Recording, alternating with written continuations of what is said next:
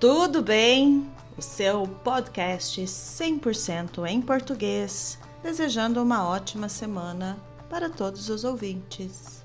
Eu sou a professora Juliana, a voz que fala no seu ouvido ao reproduzir este conteúdo.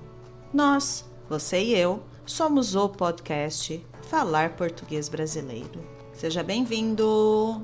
Aumente o seu volume, pegue o seu caderno e prepare-se. O episódio de hoje é sobre. Quem não precisa trabalhar, quem tem as contas pagas, sofá, cama e o salão garantido com mais frequência que você. Neste episódio, vamos falar sobre os donos das nossas casas. Eles, eles.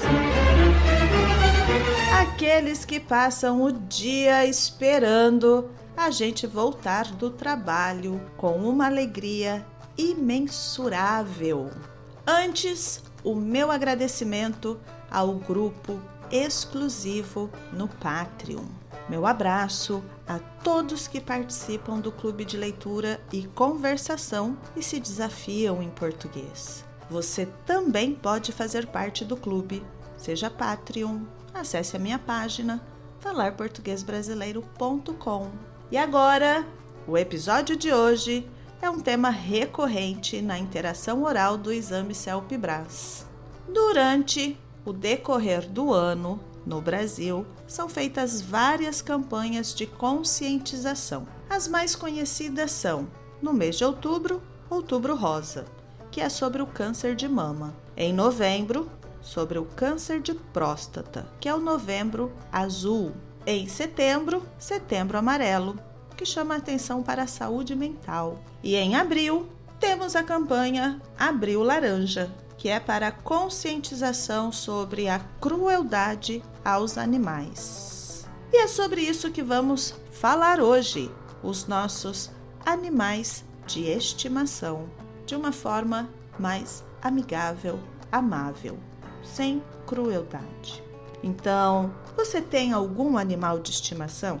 Pode ser um gato ou um cachorro, que são os animais mais comuns. Eu tenho duas cachorras por uma questão de adaptação, ambas, Maliri e Malai, vivem com a minha mãe. Antes, eu morava em uma casa com muito espaço no quintal. Hoje, moro em um apartamento. Elas sofreriam muito vivendo comigo, principalmente por uma delas ser grande. A outra é a rainha do sofá.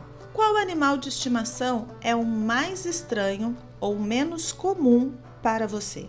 Vou listar algumas possibilidades: porco, hamster, furão, chinchila, peixes dentro do aquário, coelho, tartaruga, algum tipo de lagarto, porquinho da Índia. Ah, esse último, que é considerado animal de estimação para nós, brasileiros, em alguns países, como no Peru, é churrasco. Interessante como a cultura dos animais mudam de país para país, né? Na minha opinião, criar um porco como animal de estimação também não é muito legal. Pessoas, porco é bacon, é costelinha frita, pernil assado, comida de ano novo, enfim, cada um escolhe o que quer. Não vou entrar no tema dos répteis, as cobras. Como disse, cada pessoa sabe do seu animal de estimação e está tudo bem. O que você acha sobre levar o animal de estimação para o trabalho? Pode ser que para o tutor, tutor é a palavra apropriada para o humano que cuida desse animalzinho. Para o tutor, seja a coisa mais adorável a ser feita. Mas e os colegas de trabalho? Como será que eles reagiriam com a novidade? Será que todos ficariam felizes com a presença de um animal de estimação no ambiente de trabalho? Além disso, o ambiente de trabalho deveria ter alguma adaptação na estrutura física para receber esses animais? Bom, todos esses questionamentos, tudo isso deveria ser considerado antes da empresa tomar essa decisão. Os gatos são, teoricamente, animais tranquilos. Mas e os cachorros? Latido de cachorro pode ser um problema e muitas vezes nós tutores, não entendemos o que eles querem comunicar. No entanto, eu acho incrível a capacidade de comunicação dos cachorros. Eles latem para expressar que estão felizes, avisarem que têm algum problema ou pedirem comida. Eles uivam quando estão tristes e chamando por alguém. Rosnam para avisar que estão bravos e vão atacar. Eles também choram e o primeiro contato é pelo cheiro. Todas essas reações são completamente normais, mesmo estando domesticados. Incrível, né? No entanto, tem muito vizinho por aí que não entende. De acordo com uma pesquisa do Instituto Brasileiro de Geografia e Estatística, IBGE, as famílias brasileiras já têm mais cães do que crianças. Ou seja, muitas famílias estão adotando ou comprando animais de estimação e deixando de terem filhos. Os animais de estimação passam a ser membros da casa e ocupam esses espaços. São tratados por muitos tutores como filhos, possuem cama, brinquedos, dieta balanceada, horário marcado no salão e hora marcada para o passeio. E no seu país, como são tratados os animais? São como as crianças ou animais? Será que isso muda de casa para casa ou de família para família? Falando ainda sobre os cachorros, as raças dos cães são internacionais.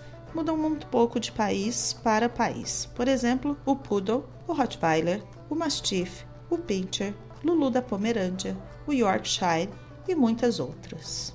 Mas, quando acontece a mistura das raças e mais mistura, um pouquinho mais de mistura e cria-se um tipo diferente que seria impossível definir uma raça para esse animal, surge o cachorro vira-lata ou o sem raça definida, usando o termo mais técnico. No Brasil, as cores dos vira-latas mais comuns são o de cor caramelo e muitas vezes recebem o nome de caramelo mesmo, o de cor preta, que são chamados de neguinho, se for macho, ou neguinha, se for fêmea e aqueles com essas duas cores misturadas.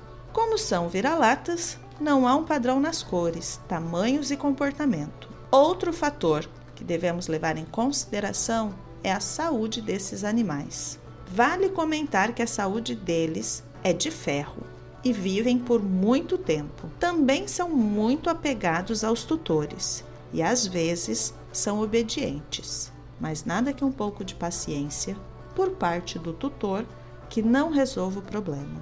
Então pegue o seu bichinho, trate com amor, carinho e respeito. Ouça o episódio mais uma vez, faça suas anotações, pense a respeito e responda aos questionamentos que fiz durante todo o conteúdo. Eu sou a professora Juliana, nós somos o podcast Falar Português Brasileiro e até o próximo episódio. Tchau, tchau! Este podcast foi editado por Ramon Produções e Multimídia.